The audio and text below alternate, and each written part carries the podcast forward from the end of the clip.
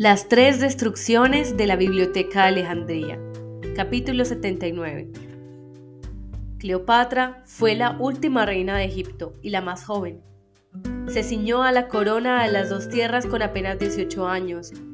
Para que una mujer gobernase el país del Nilo, tenía que cumplir un insignificante requisito tradicional. Casarse con su hermano, como Osiris con Osiris.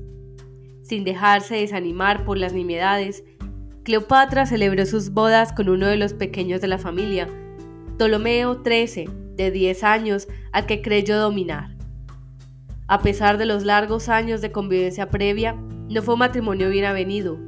Los reyes niños pronto se enzarzaron a reñir por el poder. Cleopatra intrigó peor que el pequeño faraón y fue derrocada y expulsada del país bajo pena de muerte. La joven exiliada aprendió una valiosa lección de convivencia familiar. Sus parientes eran tan capaces de asesinarla como cualquiera. Ese mismo año, Julio César llegó a Alejandría. Roma era ya una gran potencia que se arrogaba el papel de policía mundial y a mediadora de los conflictos ajenos. Cleopatra comprendió que si quería volver a reinar necesitaba el apoyo de César. Viajó a escondidas desde Siria, esquivando a los espías de su hermano, que tenían orden de matarla si volvía a poner los pies en Egipto. Plutarco cuenta con gracia el cómico episodio del encuentro entre la reina destituida y César. En el anochecer de un cálido día de octubre del año 48 a.C., una embarcación atracó silenciosa en el puerto de Alejandría de ella bajó con grandes precauciones un mercader de alfombras que cargaba un fardo alargado. Ya en palacio, pidió ver a César para entregarle un regalo. Admitió la habitación del general romano, desenrolló el envoltorio. Del interior emergió, acalorada, menuda y sudorosa, una chica de 21 años que se estaba jugando la vida en el epicentro del peligro por pura ambición de poder. Dice Plutarco que César quedó fascinado por el descaro de la joven. Era un hombre de 52 años con cicatrices de mil batallas. No fue el deseo lo que llevó a Cleopatra hacia él, sino el instinto de supervivencia. Tenía poco tiempo. Si su hermano la encontraba, moriría. Si César no se ponía de su parte, moriría. Esa misma noche, Cleopatra llegó, vio y sedujo. Julio César se instaló a sus anchas en el palacio, protegida por su poderoso amante. Cleopatra recuperó el trono. Mantuvo al pequeño Ptolomeo a su lado, más como rehén que como rey. Fueron días de vino e intrigas en Alejandría. Como el faraón niño no se resignaba a ser un títere, empezó a tramar una revuelta egipcia contra los soldados romanos. Cuando saltó la chispa de la insurrección, el huésped extranjero quedó encerrado en el Palacio Real con su escasa tropa. El Palacio Ptolemaico, como ya he dicho, ocupaba todo un barrio amurallado junto al mar, donde se alzaban, entre otros edificios, el museo y su biblioteca. Los sabios de la jaula de las musas, acostumbrados a que los dejasen tranquilos para investigar y despellejarse entre ellos sin compasión, se encontraron de repente asediados junto al general romano en una posición estratégica muy desfavorable. Los sitiadores atacaban desde tierra y mar, con sed de destrucción. Los ojos alarmados de los estudiosos vieron dibujarse en el aire la curva brillante de los proyectiles incendiarios que aterrizaban, uno tras otro, amenazadores, cerca de su tesoro de libros. Los hombres de César contraatacaron lanzando antorchas impregnadas de pez sobre los barcos preparados para el ataque. El fuego no tardó en prender las cubiertas calafeteadas con cera y las maromas de las naves que se hundieron hipnóticamente en el mar envueltas en llamas. La devastación se extendió al puerto y a las casas próximas. El fuego, empujado por el viento, brincaba sobre los tejados con la rapidez de una estrella fugaz. Las tropas egipcias corrieron a sofocar el incendio.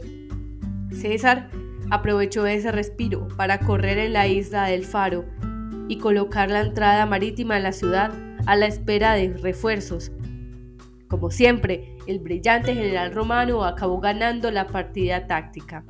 Ptolomeo XIII se ahogó oportunamente en el Nilo, dejando viuda y todopoderosa a su hermana. Plutarco, que escribió siglo y medio después de que tuvieran lugar los hechos, asegura que el fuego de aquel incendio provocado por los secuaces de César saltó desde las naves a la gran biblioteca y la dejó reducida a cenizas, un rotundo requiem por el sueño alejandrino. ¿Así acabó todo? Hay motivos para dudarlo. César, en su guerra civil, habla que la quema de los barcos, pero no menciona la destrucción de la biblioteca, ni siquiera para justificarse. Tampoco dice nada su lugarteniente Ircio, que inscribió una crónica de la guerra de Alejandría. Por el contrario, afirma que los grandes edificios de la ciudad eran incombustibles porque los habían construido con mármol y argamasa, sin madera en los techos y suelos. Ningún personaje contemporáneo llora por la aniquilación del Palacio de los Libros. Y el geógrafo Estrabón, que visitó Alejandría solo unos lustros después de la revuelta contra César, describió con detalle el museo sin eludir a ningún desastre reciente. También callan otros escritores romanos y griegos, Lucano, Suetonio, Ateneo. Sin embargo, el filósofo Séneca complica el puzzle al escribir. Ardieron en Alejandría 40.000 rollos. Como en una novela policíaca, cada nueva voz encuentra una versión distinta y aporta pistas contradictorias. ¿Qué podemos sacar en limpio de este rompecabezas desconcertante? ¿Cuál es la realidad desenfocada que se oculta detrás de los relatos y de los silencios?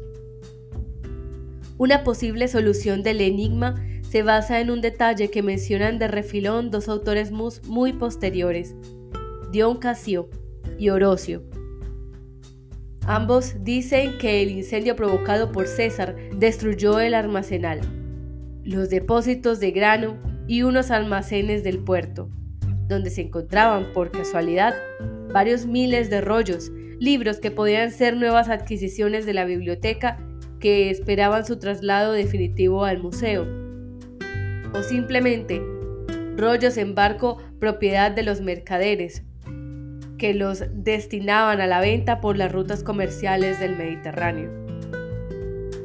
Tal vez Plutarco interpretó mal las fuentes que describían la quema de ese depósito de libros, que en griego se llamaría también biblioteque.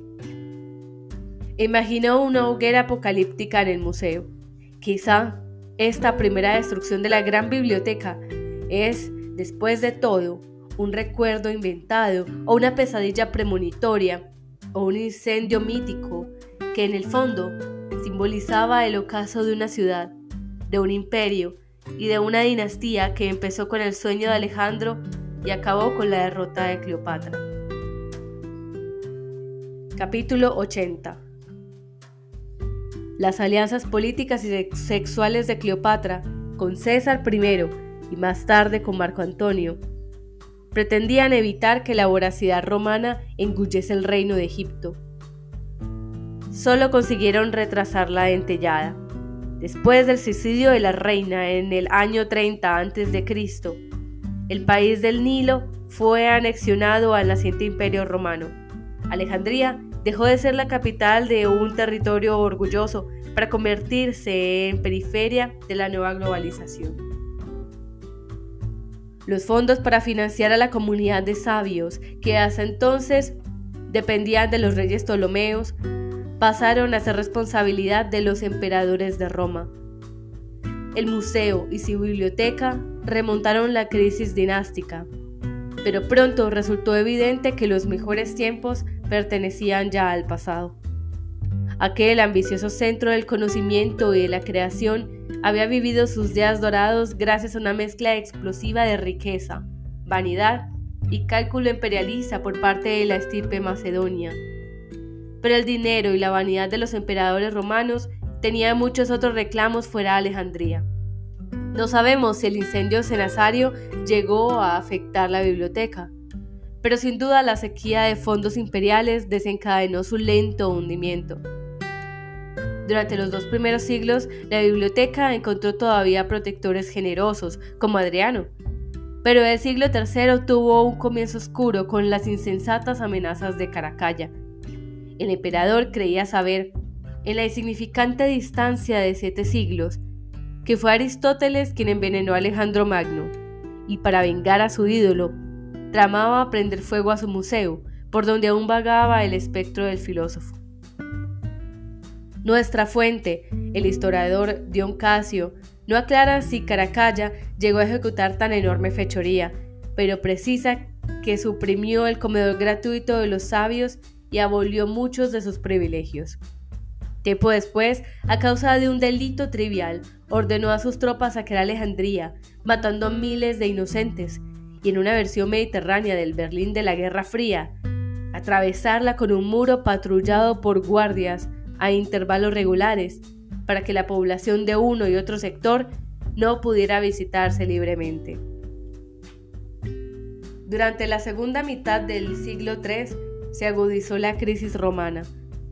La situación económica del imperio fue empeorando progresivamente y el interés cultural de los emperadores, agobiados por graves desafíos bélicos y políticos, fue menguando en un mundo en el que las glorias de Alejandría no eran más que un destello lejano, las ayudas para mantener la colección fueron sufriendo recortes sucesivos. Cada vez había menos dinero para reponer rollos deteriorados, envejecidos y perdidos, y para la adquisición de novedades. La decadencia era ya imparable. Lo que vino a continuación fue un ciclo caótico de pillajes y depredaciones. En tiempos del emperador Galieno, el perfecto de Egipto, se proclamó emperador y cortó el suministro de víveres a Roma. Como Galileo no podía permitirse prescindir de los graneros alejandrinos, envió a su general Teodoro a recuperar la ciudad. El violento ataque dejó maltrecha Alejandría. Poco después, la conquistó y la perdió la reina árabe Zenobia de Palmira, que decía ser descendiente de Cleopatra el emperador Aureliano y luego Dioclecianco se sumaron a la orgía destructiva de asedios y sublevaciones sofocadas a sangre y fuego. El soldado e historiador Amiano Marcelino escribió, quizá cargando con tintas con fines dramáticos, que a finales del siglo III el barrio amurallado donde una vez se erguió el museo había sido barrido del mapa.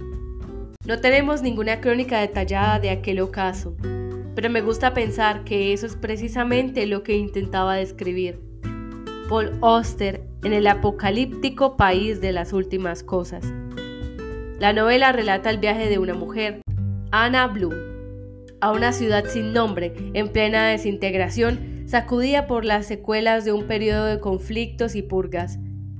En ese territorio opresivo, los nombres de las calles, Boulevard Ptolomeo, Perspectiva Nerón, Terminal Diógenes, Carrera de las Pirámides. Sugiere la cartografía imposible de una Alejandría saqueada y fantasmal, en el naufragio de su memoria. Ana llegó a la ciudad siguiendo el rastro de su único hermano, un joven periodista que desapareció allí sin explicación. La esperanza del reencuentro está condenada al fracaso en un lugar donde todas las certezas se están estrufando y la catástrofe final parece inminente. Un día, durante sus vagabundeos, Ana recorre el Boulevard Ptolomeo y desemboca por azar en la asolada Biblioteca Nacional.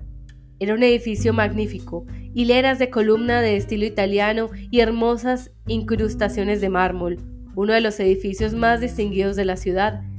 Sus mejores días habían quedado atrás, sin embargo, como ocurría con todo lo demás. Un techo del segundo piso se había derrumbado, las columnas se ladeaban y agrietaban, había libros y papeles tirados por todas partes. Ana se instala en la guardilla de la biblioteca junto a Sam, un corresponsal de la prensa extranjera que conoció a su hermano e inyecta vida a sus débiles esperanzas de encontrarlo. Aunque la gran biblioteca es como más que una ruina. Sirve de refugio para náufragos de tiempos mejores. Allí vive una pequeña comunidad de sabios perseguidos, que en una provincial tregua de sus feroces discrepancias, colabora para proteger el último caudal de palabras, ideas y libros. No sé exactamente cuánta gente vivía en la biblioteca en aquella época, pero creo que más de 100, tal vez muchos más. Los residentes eran todos profesores o escritores, supervivientes del movimiento de purificación que tuvo lugar durante los disturbios de la década anterior. Entre las distintas camarillas de la biblioteca había surgido una cierta camaradería, al menos hasta el punto de que muchos de ellos estaban dispuestos a reunirse para hablar o intercambiar ideas. Cada mañana, durante dos horas, denominadas horas peripatéticas, te llevaban a cabo coloquios públicos. Decían que en una época la Biblioteca Nacional albergaba más de un millón de volúmenes. Este número ya se había reducido mucho cuando yo llegué allí pero aún quedaban cientos de miles, un asombroso alud de palabras impresas. El desorden y la catástrofe también se han filtrado en la biblioteca. Ana observa que el sistema de clasificación se ha desorganizado por completo y es casi imposible localizar ningún libro de los siete pisos de archivos. Que un libro esté perdido en el laberinto de salas mohosas es lo mismo que si hubiese dejado de existir.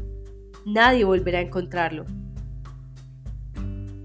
De repente, se abate sobre la ciudad una durísima ola de frío que pone en peligro a los refugiados de la biblioteca. A falta de otro tipo de combustible, deciden quemar libros en la estufa de hierro. Ana escribe, sé que parece horrible, pero no teníamos otra opción. Había que escoger entre eso o morirnos de frío. Lo curioso es que yo nunca sentí remordimientos, para ser sincera. Creo que incluso disfrutaba tirando aquellos libros a las llamas. Tal vez manifestara un rencor oscuro. Tal vez fuera solo el simple reconocimiento de que no importaba lo que pasara con los libros. El mundo al que pertenecían esos libros había terminado. De cualquier modo, la mayoría de ellos no merecían abrirse. Cuando encontraba alguno que parecía aceptable, lo guardaba para leerlo. Así leía Herótodo, pero al final todo acababa en la estufa, todo se transformaba en humo. Así imagino a los científicos y eruditos del museo, contemplando con espanto cómo su tesoro de hallazgos era sistemáticamente saqueado, ardía y se desmoronaba. En un imperdonable anacronismo, me parece ver a aquellos sesudos intelectuales, víctimas de un brote de humor negro y nihilista, imitando a Bakhtin durante los días oscuros del cerco nazi y a Leningrado. Se cuenta que el escritor ruso, fumador compulsivo, estaba encerrado en un apartamento bajo el terror cotidiano de los bombardeos.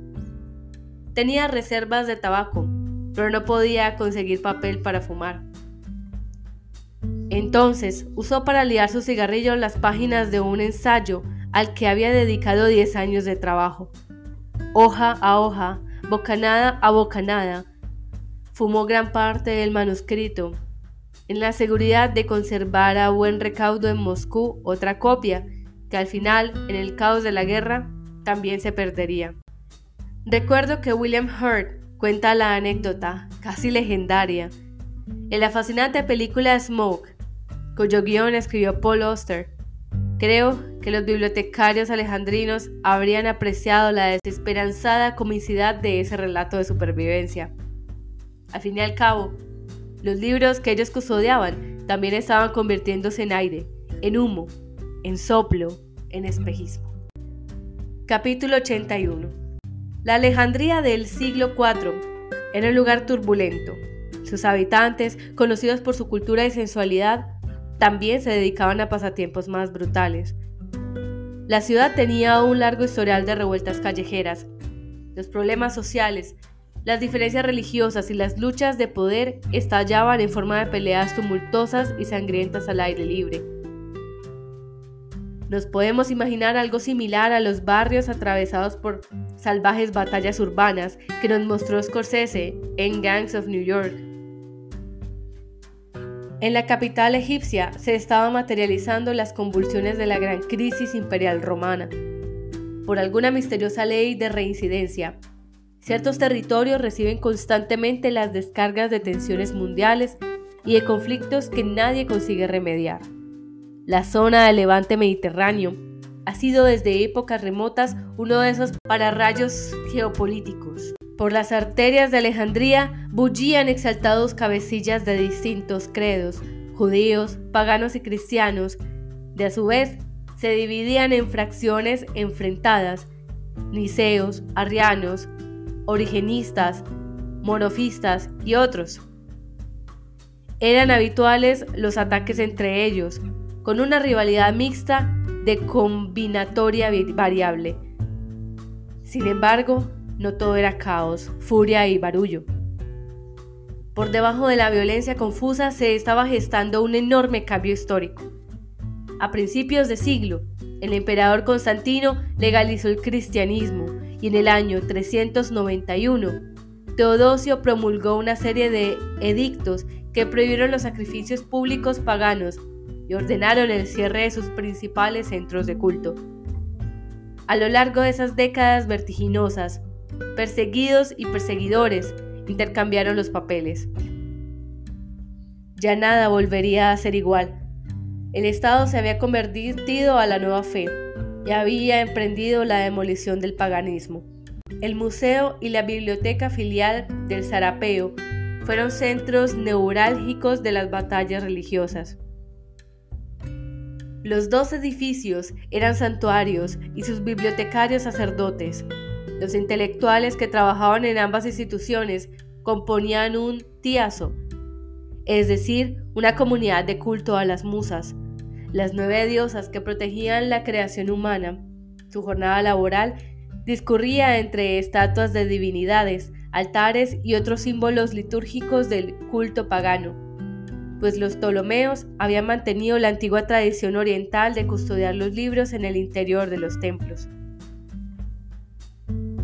La continuidad de las bibliotecas, creadas al servicio de la cultura clásica pagana, no resultaba fácil bajo un régimen que la perseguía.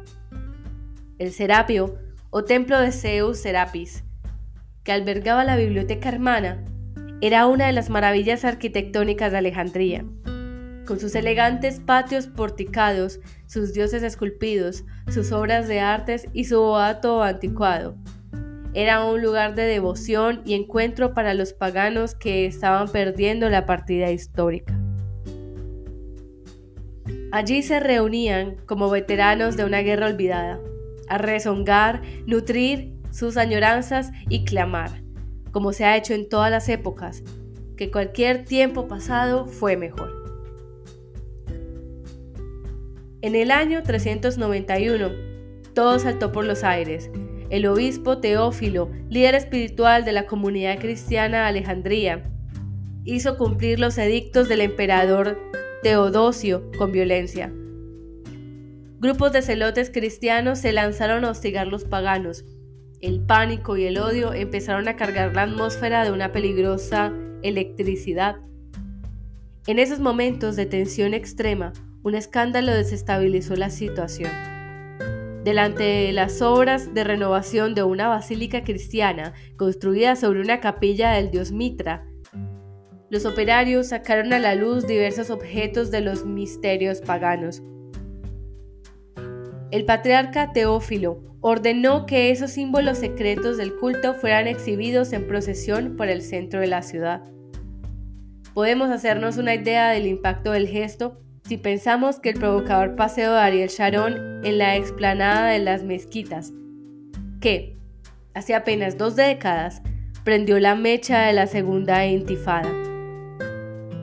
Los alejandrinos paganos, y en especial los profesores de filosofía, según especializan las fuentes, vieron cómo sus creencias eran profanadas y expuestas a las burlas de la muchedumbre.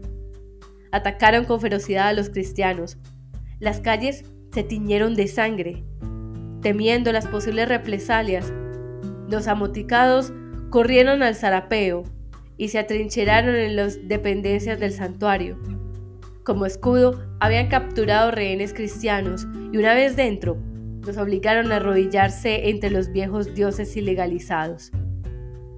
Al otro lado de las barricadas, una muchedumbre armada con hachas asediaba el templo. El cerco terminó tras unos días de tenso compás. Cuando ya parecía imposible, se evitó la masacre. Llegó una carta del emperador que reconocía como mártires a los cristianos muertos en la trifulca, perdonaba a los paganos rebeldes y ordenaba a acabar con las imágenes del serapeo, como exigía la nueva legislación religiosa. Un estancamiento de soldados romanos y un refuerzo de aguerridos monjes anacoretas llegados del desierto se abrieron paso hasta el interior del santuario. Hicieron añicos la famosa estatua de mármol, marfil y oro del dios Serapis, que una turbamulta enfurecida arrastró pedazo a pedazo del teatro para quemarlo en público. Destruyeron las instalaciones. Sobre los restos del edificio se construyó una iglesia. El desmembramiento de la estatua de Serapis y el pillaje del templo conmocionaron a los paganos de Egipto, incluso a aquellos que no eran particularmente devotos. Había sucedido algo más grave, más definitivo que la profanación del antiguo altar el ataque de la valiosa colección de libros. Lo interpelaron como una sentencia colectiva.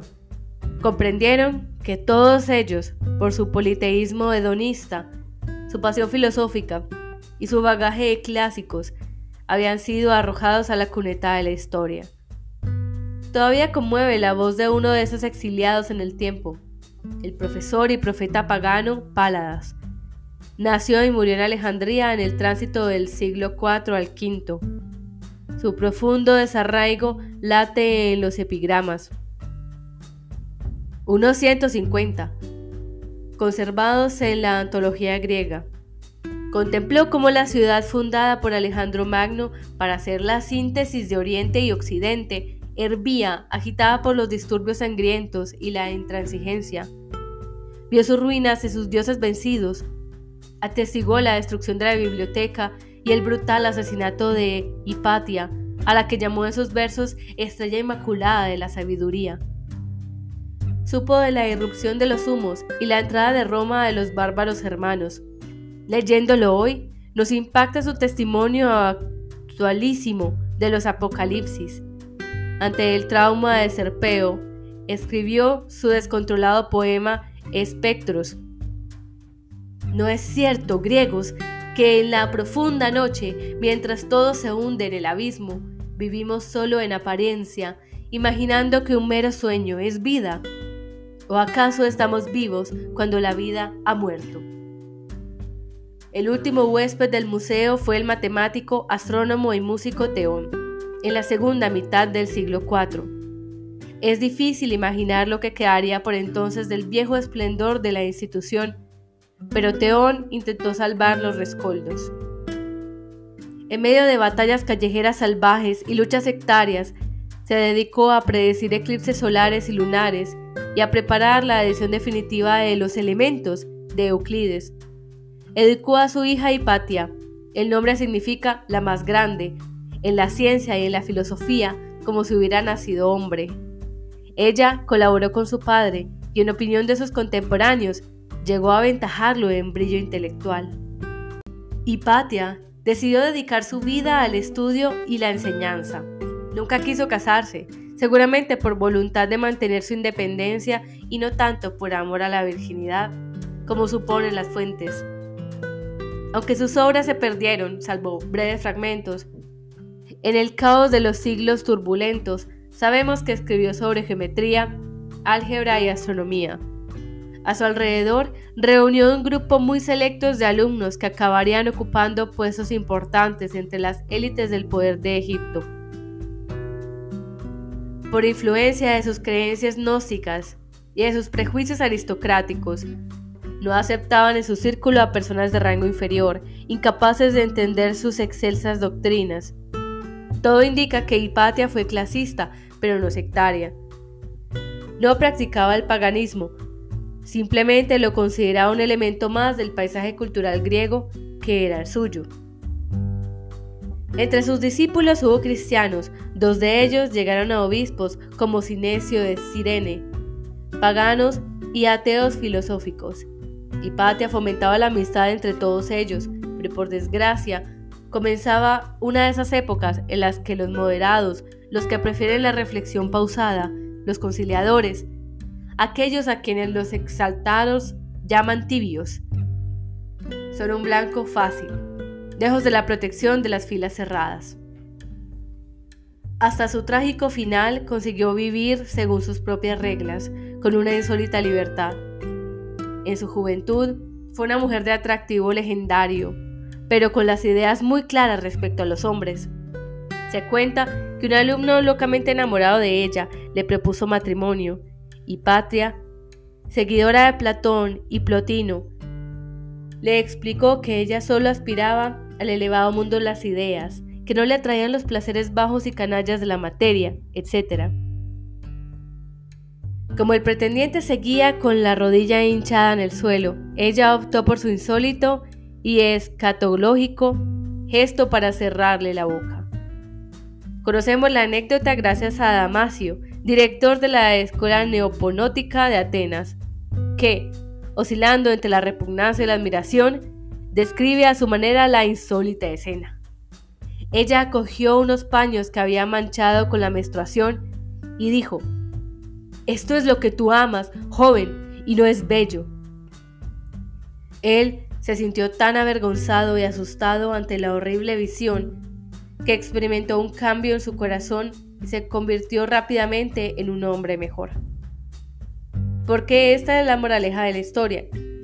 Sobrecogido por el paño higiénico, el alumno de Hipatia dejó de amar la podredumbre de los cuerpos y perseveró buscando la perfección de la belleza en sí, a través de la filosofía. En todo caso, Hipatia resistió soltera, sin dejarse distraer por sus pasiones intelectuales. Antigua maestra de muchos dirigentes de la ciudad, intervenía en la vida pública y las autoridades municipales alejandrinas la respetaban. Todo el mundo sabía que los altos funcionarios buscaban su consejo y la influencia política de aquella mujer tan segura de sí misma empezó a despertar envidias. Circulaban rumores calumniosos sobre sus supuestos poderes mágicos. Su interés por la astronomía y las matemáticas debían de ocultar por fuerzas un trastorno más siniestro, brujería y hechizos satánicos. En un ambiente cada vez más enrarecido, el prefecto Orestes, cristiano moderado, rompió las relaciones con el obispo Cirilo, sobrino de Teófilo. La atmósfera explosiva de aquel desgraciado año 415 está bien retratada en la película Ágora, aunque Hipatia, que en efecto seguía dando clase, rondaría por aquel entonces los 60 años. Había estallado una nueva oleada de disturbios en la Alejandría, esta vez entre cristianos y judíos. Se produjeron los acostumbrados episodios de violencia en el teatro, las calles y las puertas de iglesias y sinagogas. Cirilo exigió la expulsión de la numerosa colonia judía de la ciudad. Oreses, con el apoyo de Hipatia y de la intelectualidad pagana, se negó a aceptar la injerencia del patriarca. En los mentideros se rumoreaba que ella era la verdadera causa de la discordia entre Orestes y Cirilo. En plena cuaresma, una muchedumbre exacerbada, a las órdenes de un tal Pedro, seguidor de Cirilo, secuestró a Hipatia acusándola de bruja. Ella se defendió y gritó mientras los agresores se abalanzaban sobre su litera, pero nadie se atrevió a ayudarla. Los fanáticos pudieron arrastrarla sin opción hasta la iglesia de Cesario, que en otro tiempo había sido un templo de los dioses de la antigua religión. Allí a la vista de todos, comenzaron a golpearla brutalmente con cascotes de cerámica. Le arrancaron los ojos de las órbitas y la lengua. Cuando ya estaba muerta, llevaron su cuerpo fuera de la ciudad, le extrajeron los órganos y los huesos y finalmente quemaron los restos de una pira. se ensañaron con su cadáver, intentando aniquilar del todo lo que representaba a Hipatia como mujer, como pagana y como maestra. Las fuentes no se ponen de acuerdo en el grado de responsabilidad de Cirilo como instigador del crimen.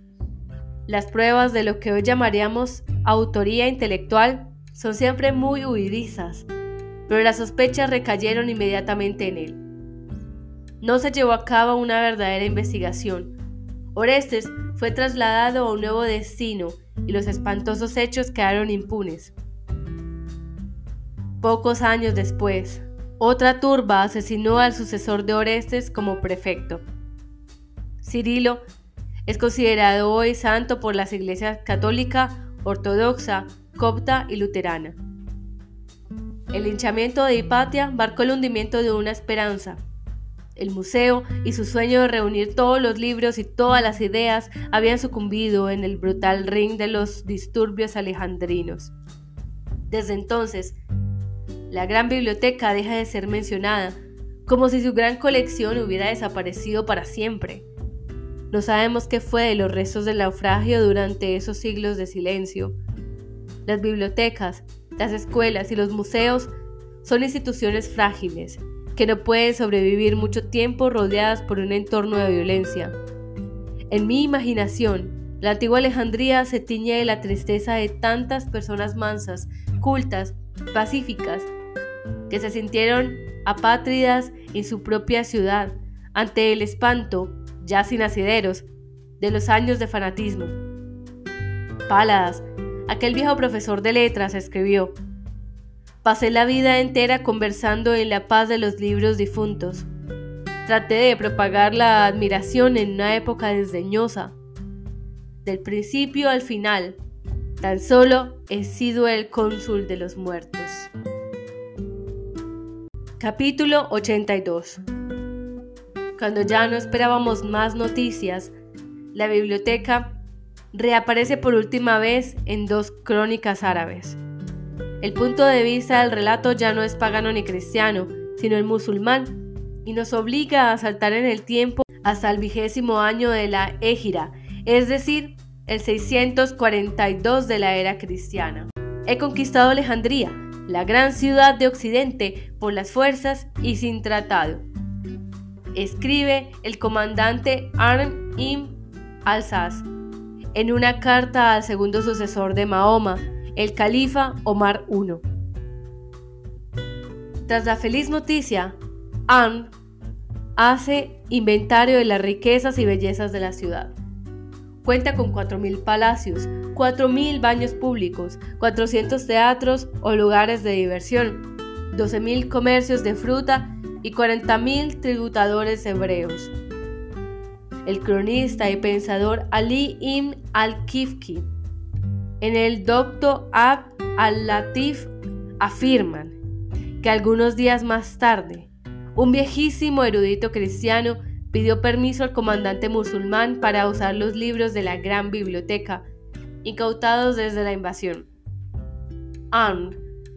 Escuchó con curiosidad las noticias del anciano sobre el antiguo esplendor del museo y su colección arrasada por el tiempo, pero valiosa a pesar de todo. Anne que no era un guerrero inculto.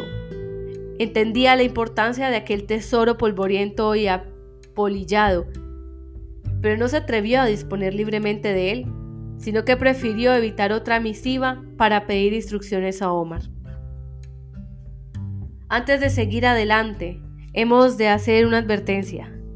Es cierto que Anne conquistó Alejandría en el año 640 y también el marco general de los hechos parece verídico, pero muchos especialistas creen que Ali ibn al-Kifti y Abd al-Latif inventaron la historia del tráfico final de la gran biblioteca.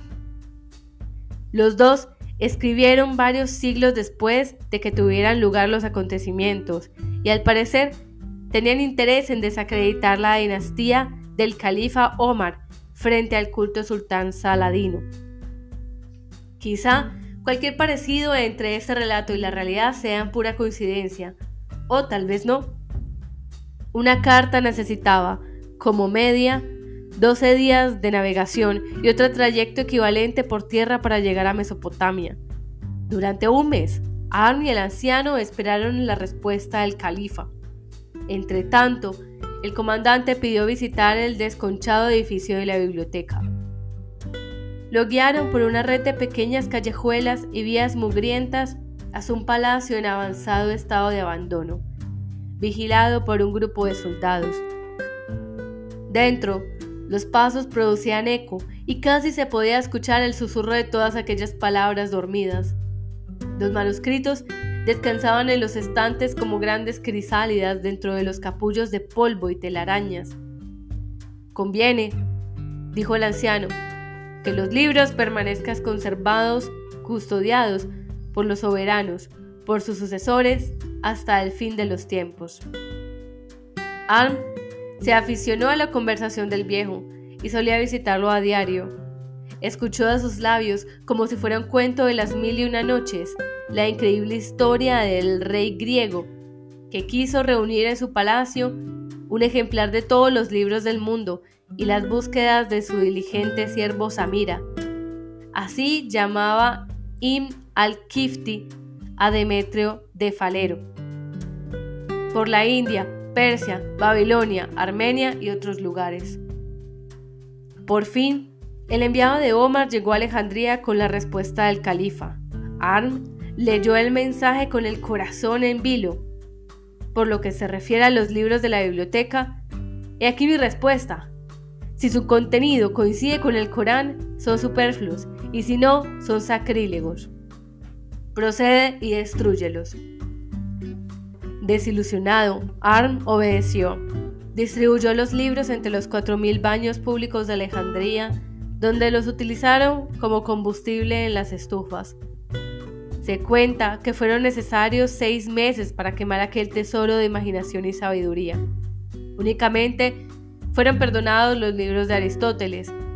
Entre el vapor de aquellos años, la última utopía de su discípulo Alejandro ardió crepitando hasta el silencio de la ceniza sin voz. Capítulo 83 Tras 12 años de obras y 120 millones de dólares, en octubre del año 2002 se inauguró con fastos espectaculares, la nueva biblioteca de Alejandría, en el mismo enclave donde un día estuvo la antepasada. El edificio representaba el lazo del saber, iluminando el mundo. Alberga una inmensa sala de lectura articulada en siete pisos, con un único techo formado por miles de paneles de colores que regulan la luz solar durante el día. El presidente de Egipto y alrededor de 3.000 dignatarios de todo el mundo asistieron a la ceremonia. Los discípulos proclamaron, con el oportuno énfasis, que era un momento de orgullo para la población egipcia, que renacía el antiguo espacio de diálogo, entendimiento y racionalidad, que desde allí se daría alas al espíritu crítico, y se certificó la resurrección de las glorias pasadas. Pero los fantasmas de la intransigencia obstinados, acudieron a la cita. El reportero de la BBC, que cubrió las celebraciones, buscó entre los recién estrenados anaqueles los libros del escritor egipcio Naguib Mahfouz, prohibido por las autoridades religiosas del país. No encontró ninguno. Un alto responsable, preguntado por su ausencia, respondió, los libros difíciles se irán adquiriendo lentamente. El sueño loco de aquel joven macedonio prosigue su interminable batalla con los viejos prejuicios.